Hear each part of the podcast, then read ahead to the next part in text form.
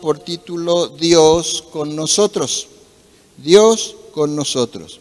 Y para eso vamos a Mateo capítulo 1, versículo 23. Mateo 1, 23. Mateo 1, 23 dice lo siguiente.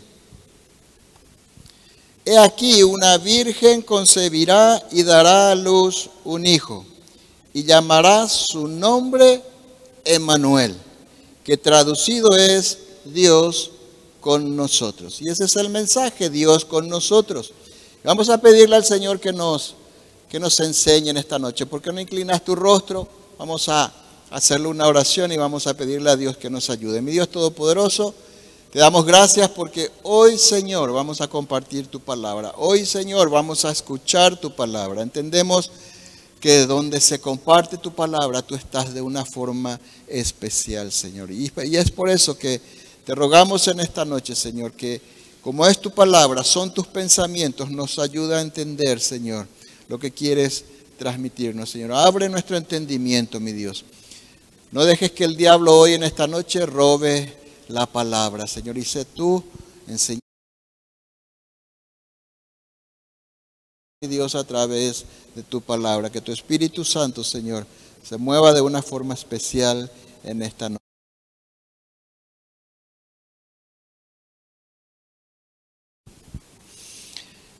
Eh, esto es lo que le dijo el ángel a José, el padre terrenal, digamos, de Jesús.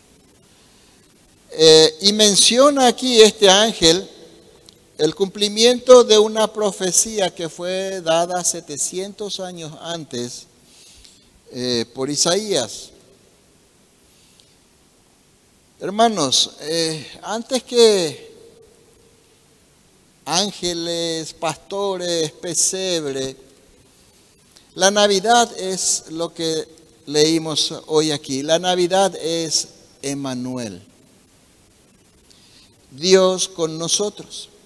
Ese es el espíritu de la Navidad. ¿Verdad que hay, muchos dicen en este tiempo, hay espíritu navideño, dice, ¿verdad?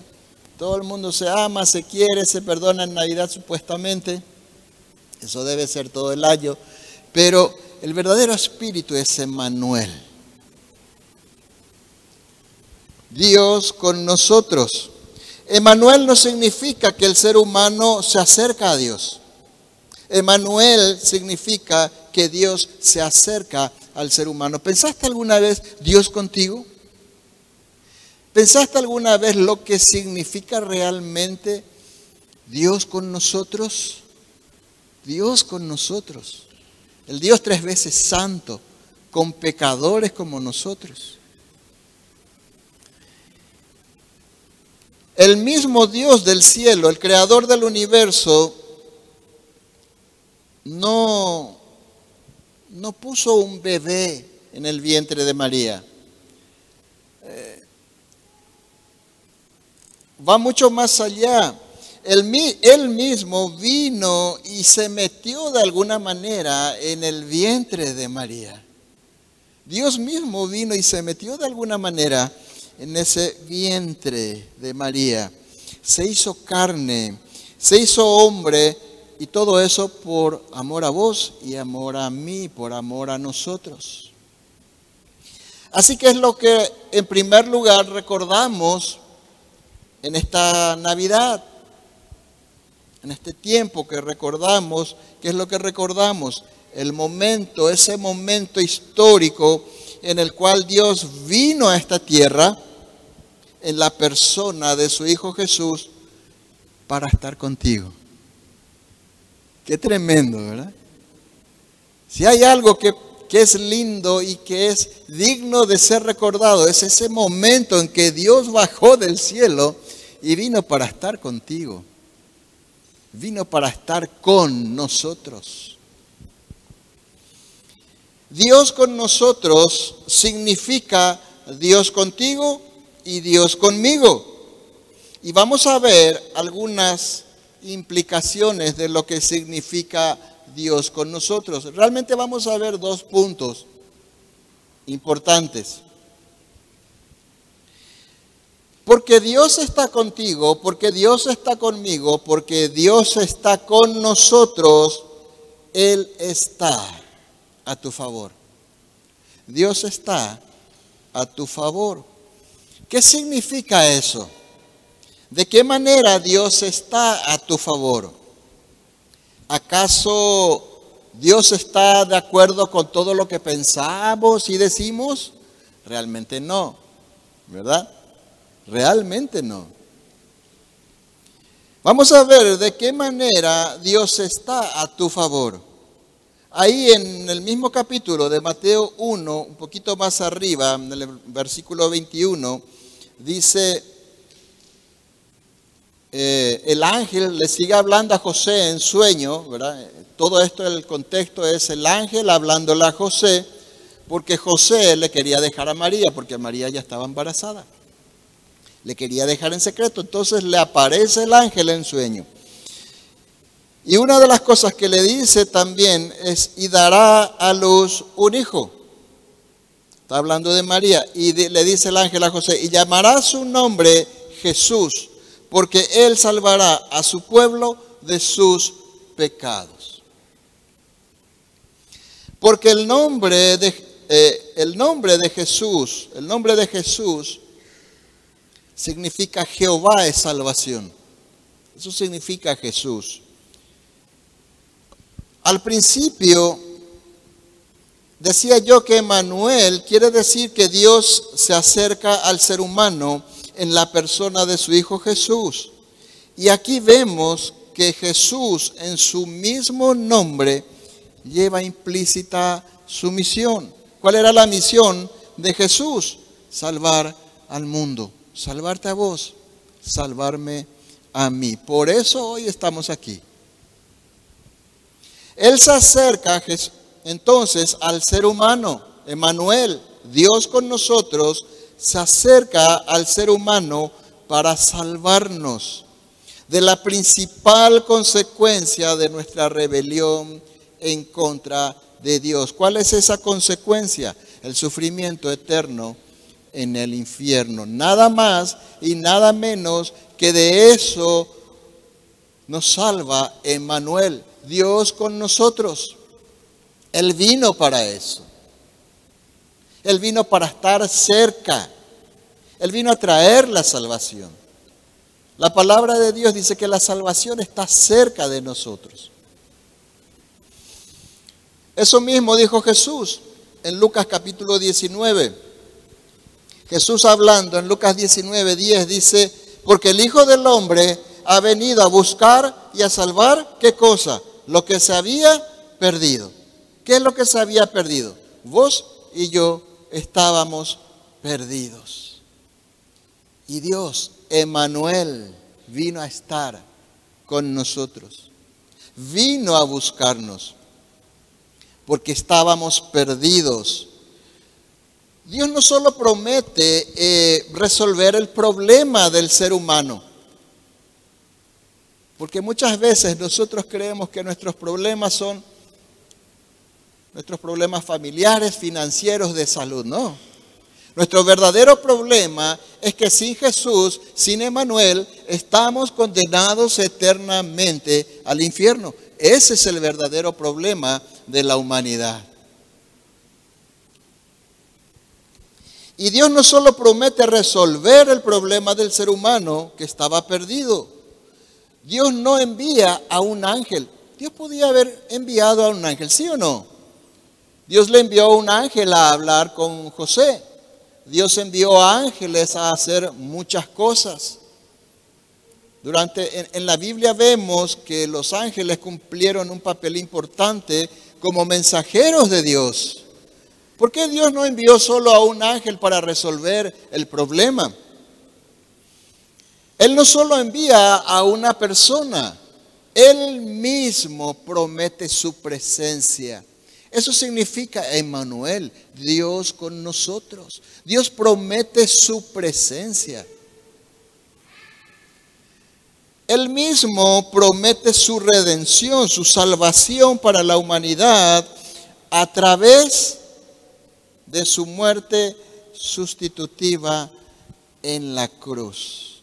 Y yo quiero que tengas en cuenta esta palabra sustitutiva. No es lo mismo que yo diga, Dios vino a salvarnos a través de la muerte de Jesús en la cruz. Que yo diga, Dios vino a salvarnos a través de la muerte sustitutiva en la cruz. Vamos a ver. Dice Romanos 5:6 que cuando éramos totalmente incapaces de salvarnos, Cristo, dice, vino en el momento preciso y murió por nosotros los pecadores.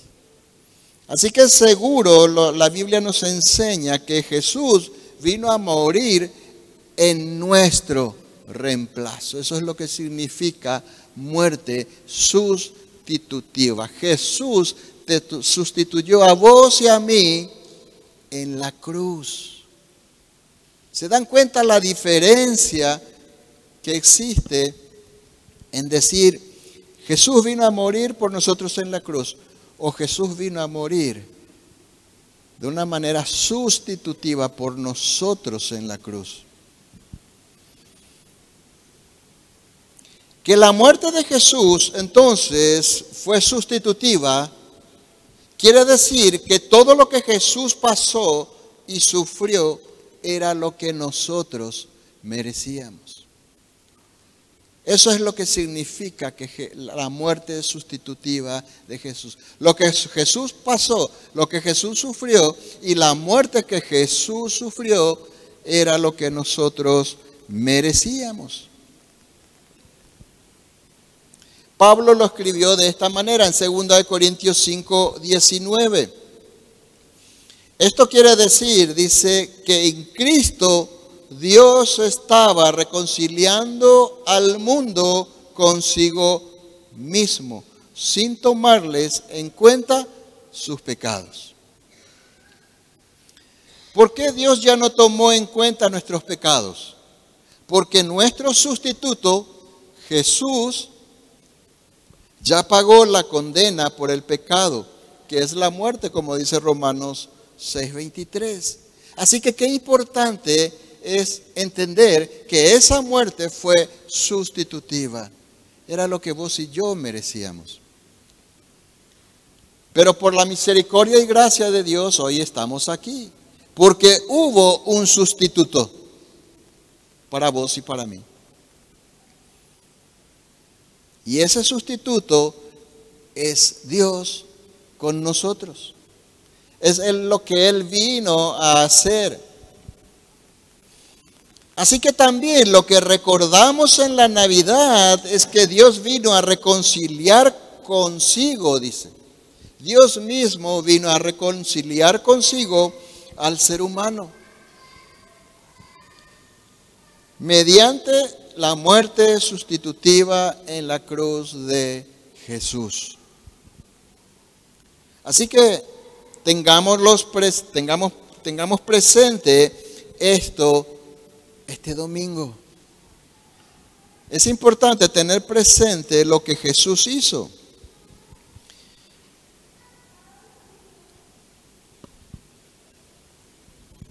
Dios es un Dios entonces de reconciliación. Por eso Pablo en el siguiente versículo dice, en el versículo 20 de 2 Corintios dice, ah, como si Dios les rogara a ustedes, dice, por medio de nosotros, en nombre de Cristo, les rogamos, reconcíliense con Dios. Qué lindo mensaje para la Navidad. Qué lindo mensaje para orar y compartir tal vez con nuestros seres queridos que no le conocen a Dios. Navidad es tiempo de reconciliación, tiempo de reconciliación con Dios. Y me vas a decir, no, todo el tiempo es tiempo de reconciliación, sí, pero es el mejor tiempo para compartir con tus seres queridos, con nuestros seres queridos, que se reconcilien con Dios. Este debe ser entonces nuestro mensaje para, para esta Navidad.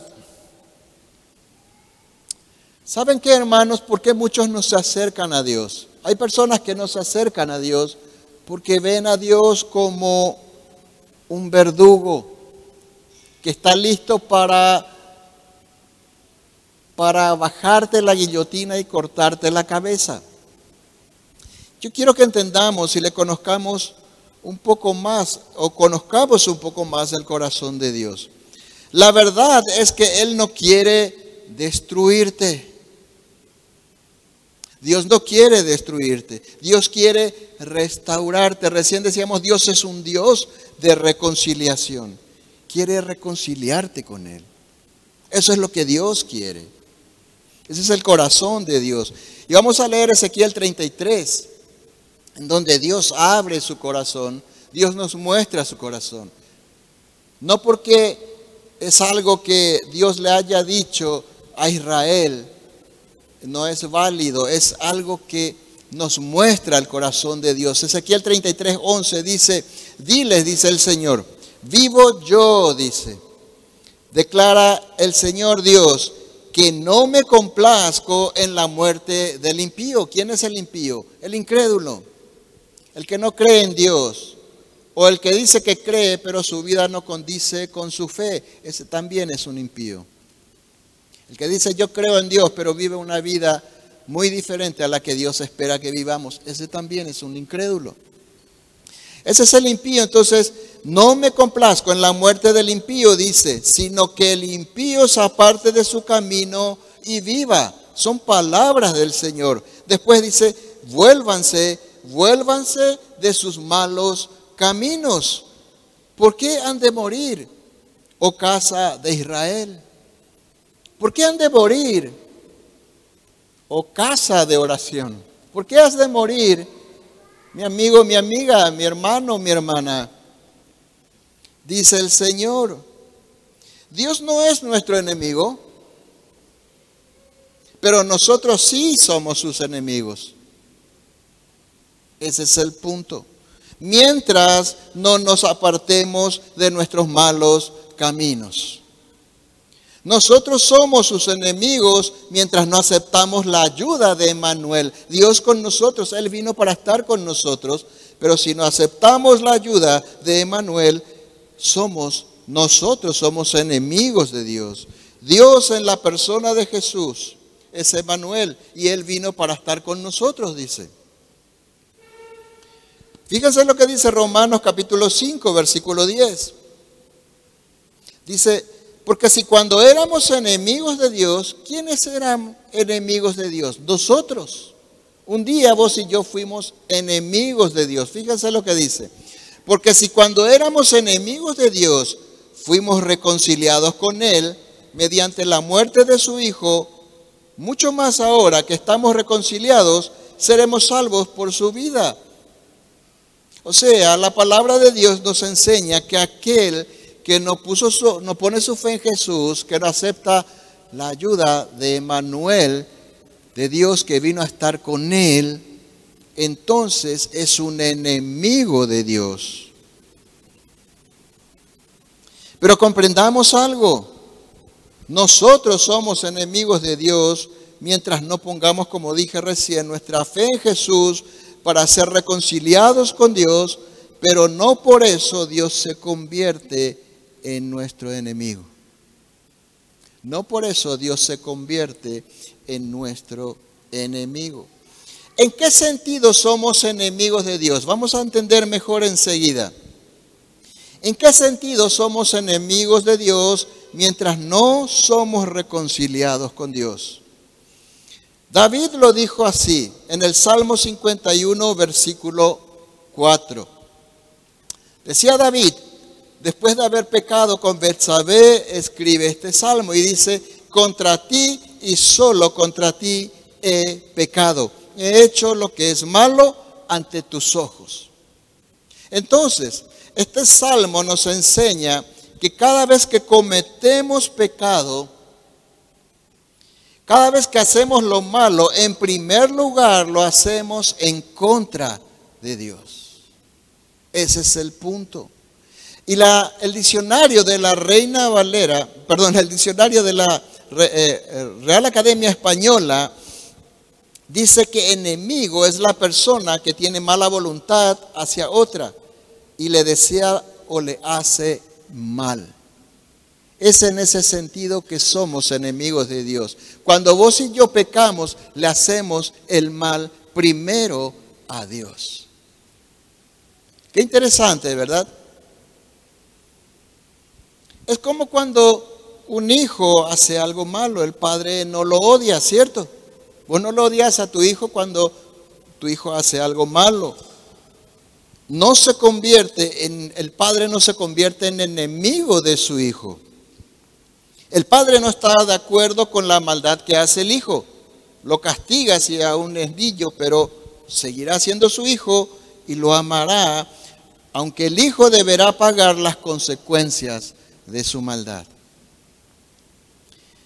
Yo quiero darte de, una manera muy interesante algo que leí en la Biblia, en 2 Samuel 15.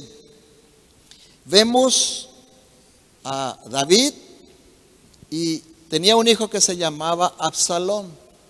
Absalón se subleva contra David, su padre, para quitarle el trono.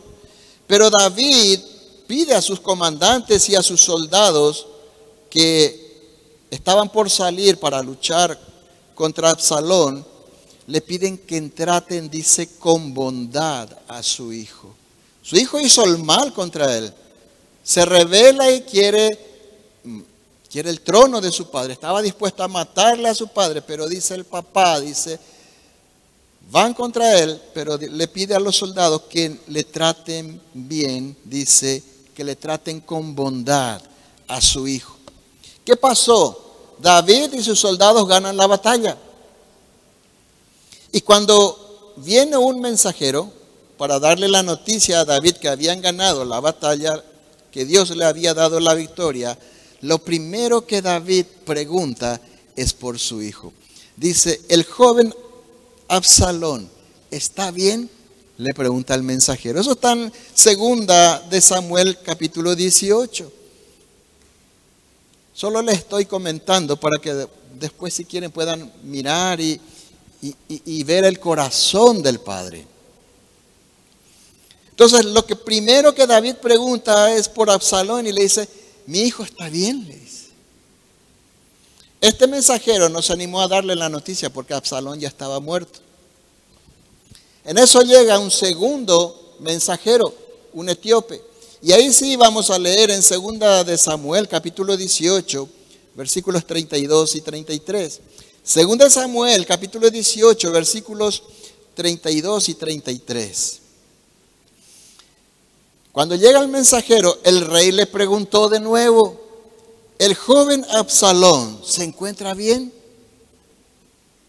Y el etíope respondió, Absalón ya estaba muerto, ¿verdad? El etíope le responde que todos los enemigos de su majestad y todos los que se sublevan contra su majestad y busquen su mal, acaben como este joven.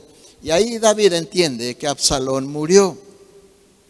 El versículo 33 dice, el rey se estremeció y mientras subía a su cuarto se echó a llorar y decía, Hijo mío, Absalón, hijo mío, Absalón, ¿cómo quisiera yo haber muerto en tu lugar? Absalón, hijo mío, se lamentaba el rey David, el corazón de un padre que no se vuelve enemigo de su hijo, aunque su, su hijo se volvió su enemigo.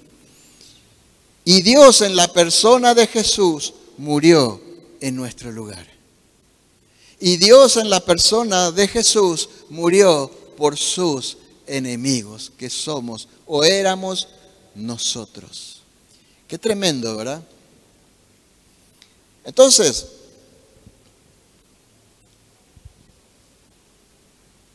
el deseo del corazón de Dios es la reconciliación del ser humano. Repito, Dios no quiere destruirte. Dios quiere reconciliarse contigo. Ese es el espíritu, digamos, de Emanuel. Ese es el corazón de Emanuel, Dios con nosotros. Eso es lo que celebramos en este tiempo. que Dios quiere reconciliarse contigo, conmigo.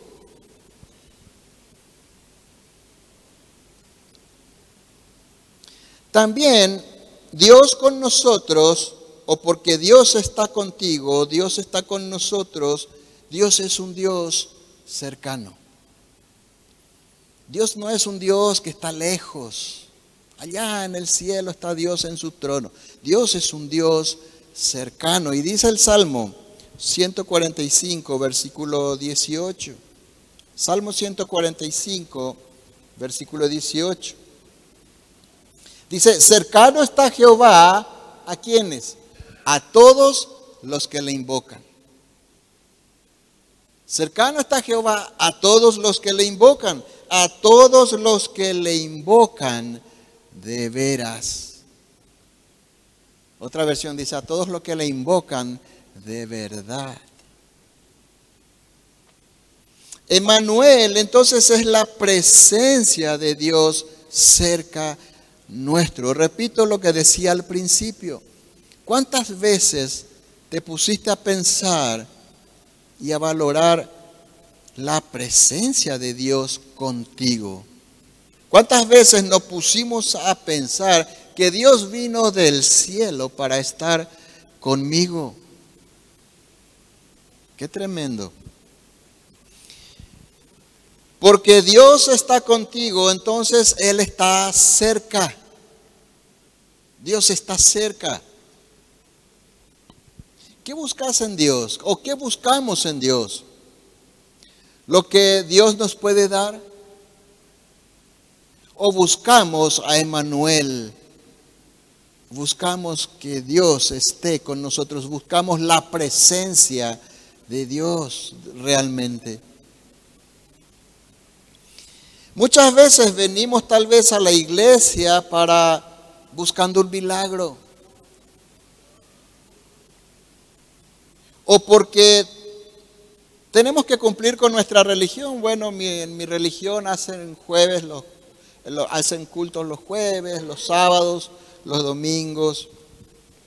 Tal vez tengo que cumplir con mi religión o para que de repente Dios arregle mi matrimonio para que Dios solucione el problema de mis deudas, de repente, mi problema laboral, ¿verdad? No es que esté mal que vengamos a la iglesia o que le busquemos a Dios para buscar una respuesta de Dios. No está mal. Eso no está mal. Para buscar una respuesta por alguna circunstancia de nuestras vidas. Pero en algún punto de nuestra vida espiritual, nuestra fe será probada. Nuestra fe será confrontada para ver si nuestra fe es real, es sincera. Jesús hizo eso en una oportunidad.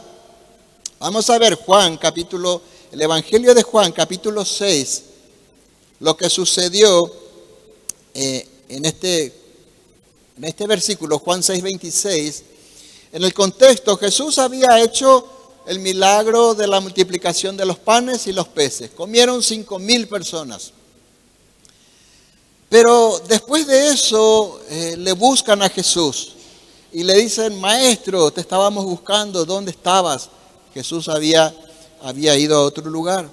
Y Jesús les contestó, dice Juan 6:26, les digo la verdad, dice Jesús, ustedes quieren estar conmigo porque les di de comer. Les confronta Jesús. Ustedes quieren estar conmigo porque les di de comer, dice.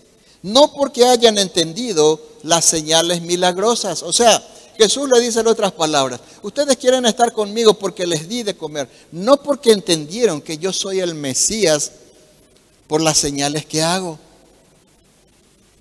No porque quieren estar conmigo, le dijo Jesús, sino porque quieren algo de mí. Entonces, ¿qué queremos de Dios? Esa es la pregunta. Así también, de alguna manera y en algún momento, Jesús nos va a preguntar, ¿por qué me seguís? ¿Por qué? ¿Porque te doy pan o porque me amas? ¿Por qué me seguís? ¿Por qué le seguimos a Jesús? Cuando Jesús le dijo esto a la multitud, la multitud le abandonó a Jesús. Ahí mismo, en el capítulo 6, más abajo, versículo 66, dice, a partir de entonces muchos de sus discípulos dejaron de seguirlo. Y ya no andaban con él, porque Jesús les confronta. Jesús prueba la fe de ellos. Entonces Jesús se da la vuelta y le dice a su círculo más íntimo, a los doce, fíjense que estos eran discípulos, seguidores de Jesús. Pero Jesús se da la vuelta a su círculo más íntimo, a sus doce, a los doce discípulos, y le dice, ¿también ustedes quieren irse? Simón Pedro le respondió, le respondió, Señor, ¿a quién iremos? Tú tienes palabras de vida eterna. Ellos sí querían estar con Jesús, con Emmanuel. Querían la presencia de Jesús cerca de ellos. Así que tenemos que aprender, hermanos, a valorar a el Emmanuel, al Dios con nosotros, a la presencia de Dios con nosotros. No es algo normal, no es algo común que un Dios santo, tres veces santo, quiera estar y reconciliarse con pecadores. La pregunta es, ¿querés estar con Dios? Dios quiere estar con nosotros, Dios quiere estar contigo. La pregunta es, ¿vos querés estar con Dios? ¿Querés reconciliarte con Dios? ¿O solo querés lo que Emmanuel te pueda dar? El hecho de que Dios esté contigo no significa muchas veces que los problemas se van a solucionar, porque de repente, ah, Dios conmigo, problema resuelto. Pero Emmanuel no significa que los problemas se van a solucionar. La Biblia dice que todas las cosas ayudan a bien, no que todas las cosas van a salir bien. La presencia de Dios con nosotros no significa que Manuel me va a sacar de todos los problemas. ¿Cuántos tuvieron problemas este año?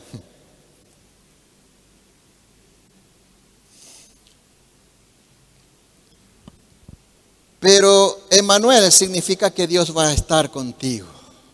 Y esa es una gran cosa. Esa es una cosa tremenda. Dios va a estar contigo en el problema. Emanuel nos va a dar la fortaleza. Dios estará ahí con nosotros. Emanuel estará contigo en los tiempos buenos, pero también en los tiempos malos. Emanuel estará contigo en los tiempos de victoria, pero también en los tiempos de, derrota. ¿Cuántos tuvieron tiempos de derrota este año? Todos, hermanos. Todos tuvimos tiempos de derrota. La doctrina de victoria en victoria se trata de las derrotas superadas con la ayuda de Dios. Eso dijo Jesús. En el mundo tendrán problemas, dice, pero confíen, dice, yo vencí al mundo, dice Jesús. Si estamos hoy aquí es porque Manuel estuvo contigo. Si hoy estás aquí es porque Manuel estuvo contigo. O si no, hoy no estarías aquí. Hoy no estaría yo aquí si Emanuel no estaba conmigo. ¿Cuántos tuvieron momentos de debilidad en este año? Yo tuve muchos. Yo tuve muchos. Ahora, la diferencia es que Emanuel estuvo ahí para fortalecernos. ¿Cuántos se equivocaron en este año? Yo mil veces. Pero Emanuel no nos abandonó. Emanuel no te dejó en medio de tus equivocaciones. Isaías 43 lo dijo así. El profeta Isaías hablando, Dios le da un mensaje a Israel. Israel estaba en un proceso de alejamiento de Dios. Isaías 43 en el versículo 1 dice, así dice el Señor, así dice ahora el Señor, quien te creó y te formó. Esta es una palabra del Dios que te creó y te formó. No temas, dice, no temas, dice Jacob, porque yo te redimí. No temas, y ahí pone tu nombre, porque Dios te redimió. Dios te salvó. Yo te di tu nombre Israel y tú me perteneces. ¿Acaso solo Israel le pertenece a Dios? Todos aquellos por los que, que pusieron su fe en Jesús, que fueron reconciliados con Dios, le pertenecen a Dios. Este, este es un mensaje para vos que fuiste reconciliado con Jesús, con Dios. Dice, cuando pases por las aguas, yo estaré contigo. Cuando cruces los ríos, no te ahogarás. Dice. Cuando pases por el fuego, no te quemarás, ni las llamas arderán en ti. El versículo 3 dice, yo soy el Señor tu Dios, soy tu Salvador, el Santo de Israel. Fíjense lo que dice, ya he pagado tu rescate. Y aquí dice a Egipto porque está hablando a Israel, pero es lo mismo. Esta es una figura de lo que Dios hizo en nuestras vidas. Y dice, no temas. ¿Vas a pasar por las aguas? Sí. ¿Vas a pasar por los ríos? Sí. ¿Vas a pasar por los fuegos? Sí. Pero yo estaré contigo. Emmanuel, Dios con nosotros. Ese es Emmanuel. Porque no solo Dios está con nosotros y ya fuimos rescatados y estamos cubiertos por la justicia de Jesús. Dios está dentro de nosotros a través de su Espíritu Santo. O sea, no solo Dios con nosotros, es Dios dentro de nosotros a través de su Espíritu Santo. Por eso dice el Salmo 23, versículo 4, aunque ande en valle de sombra de muerte, no temeré mal alguno porque tú estarás conmigo, Emanuel.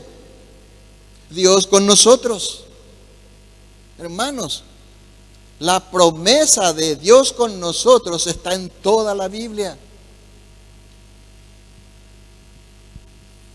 Así que eso es lo que recordamos en la Navidad. A Dios con nosotros. Ahora bien, ¿cuántos entienden entonces que este es Emanuel? Dios, Emanuel Dios con nosotros, es que Dios es manifestado a través de su Hijo Jesús para traer salvación a la humanidad. Eso es lo que festejamos, recordamos. Si vamos a recordar algo, recordemos que Dios vino a estar con nosotros para darnos salvación. Si ya recibiste a Jesús como tu Salvador, ¿cuántos recibieron a Jesús como su Salvador? Si ya recibieron a Jesús como su Salvador, Emanuel estará no solo entonces contigo, sino dentro tuyo. Y eso es lo que hace Dios. Fíjense, Vamos concluyendo. Dice Romanos 8:9. Pablo escribe a la iglesia en Roma, Romanos 8:9, y dice,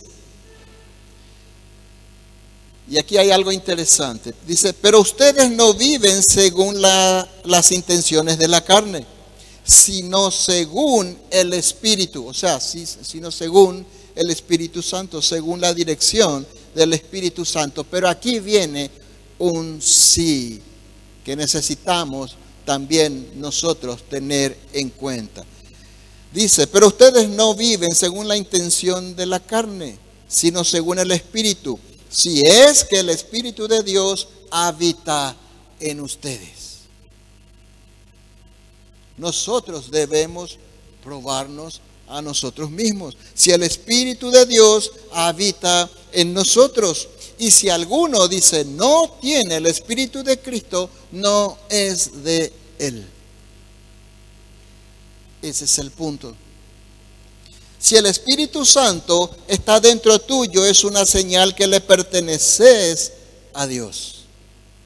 Emanuel, Dios está contigo. Si tenés, si no tenés al Espíritu Santo, no sos de Cristo, dice la palabra de Dios. Así que necesitamos reflexionar y ver si en verdad somos de Cristo. Y si no sos de Él, si no aceptaste a Emanuel, si no aceptaste la presencia de Dios, Dios no es tu enemigo, pero sí es tu juez. Ese es el punto. Repito, si no aceptaste a Emanuel, si no aceptaste la presencia de Dios, Dios no es tu enemigo, pero Él es tu juez. Ese es el punto. Dicen Hechos 17:30. Con esto vamos terminando. Hechos 17:30. Dice, Dios dice que ha pasado por alto estos tiempos de ignorancia. Ahora quiere que todos en todas partes se arrepientan. Porque, fíjese, fíjense lo que dice, porque Él, Dios mismo, ha establecido un día en que por medio de aquel varón que escogió y resucitó de los muertos, juzgará al mundo con justicia. Cuando Jesús vuelva por su iglesia, vendrá por aquellos que han sido marcados y sellados por su Espíritu Santo. Él no viene por personas, Él no viene por eh, denominaciones congregacionales. Dice que Jesús viene por aquellos que han sido marcados y sellados por el Espíritu Santo de Dios. Por aquellos que tienen a Emanuel para aquellos que tienen a Dios con Él, Dios con nosotros. A esos vendrá un día Jesús a buscarnos. Dios con nosotros. Por eso, hermanos, valoremos más la presencia de Dios que lo que Dios pueda darnos. Valoremos más a Emanuel que lo que Emanuel nos puede dar. Emanuel, la presencia de Dios con nosotros es nuestro mejor regalo de Navidad y de todos los días. Amén, hermanos. Así que en esta Navidad recordemos esto. Emanuel es Dios reconciliándonos con Él. Emanuel es Dios que vino a estar cerca de nosotros. Emanuel es lo que necesitamos en nuestras vidas. Todo lo que necesitamos en nuestras vidas es a Dios con nosotros. Amén, hermanos. ¿Por qué no inclinas tu rostro? Vamos a darle gracias al Señor por su palabra y vamos adorarlo un momento. Señor, te damos gracias en esta noche. Señor, en verdad Tal vez muchas veces hemos buscado cosas, cosas de ti, Señor, beneficios. Tal vez hemos tenido poco en cuenta que nuestro mayor tesoro es tener tu presencia con nosotros. Señor, el Rey de Reyes, el Señor de Señores, ha venido para estar con simples pecadores, para estar con nosotros.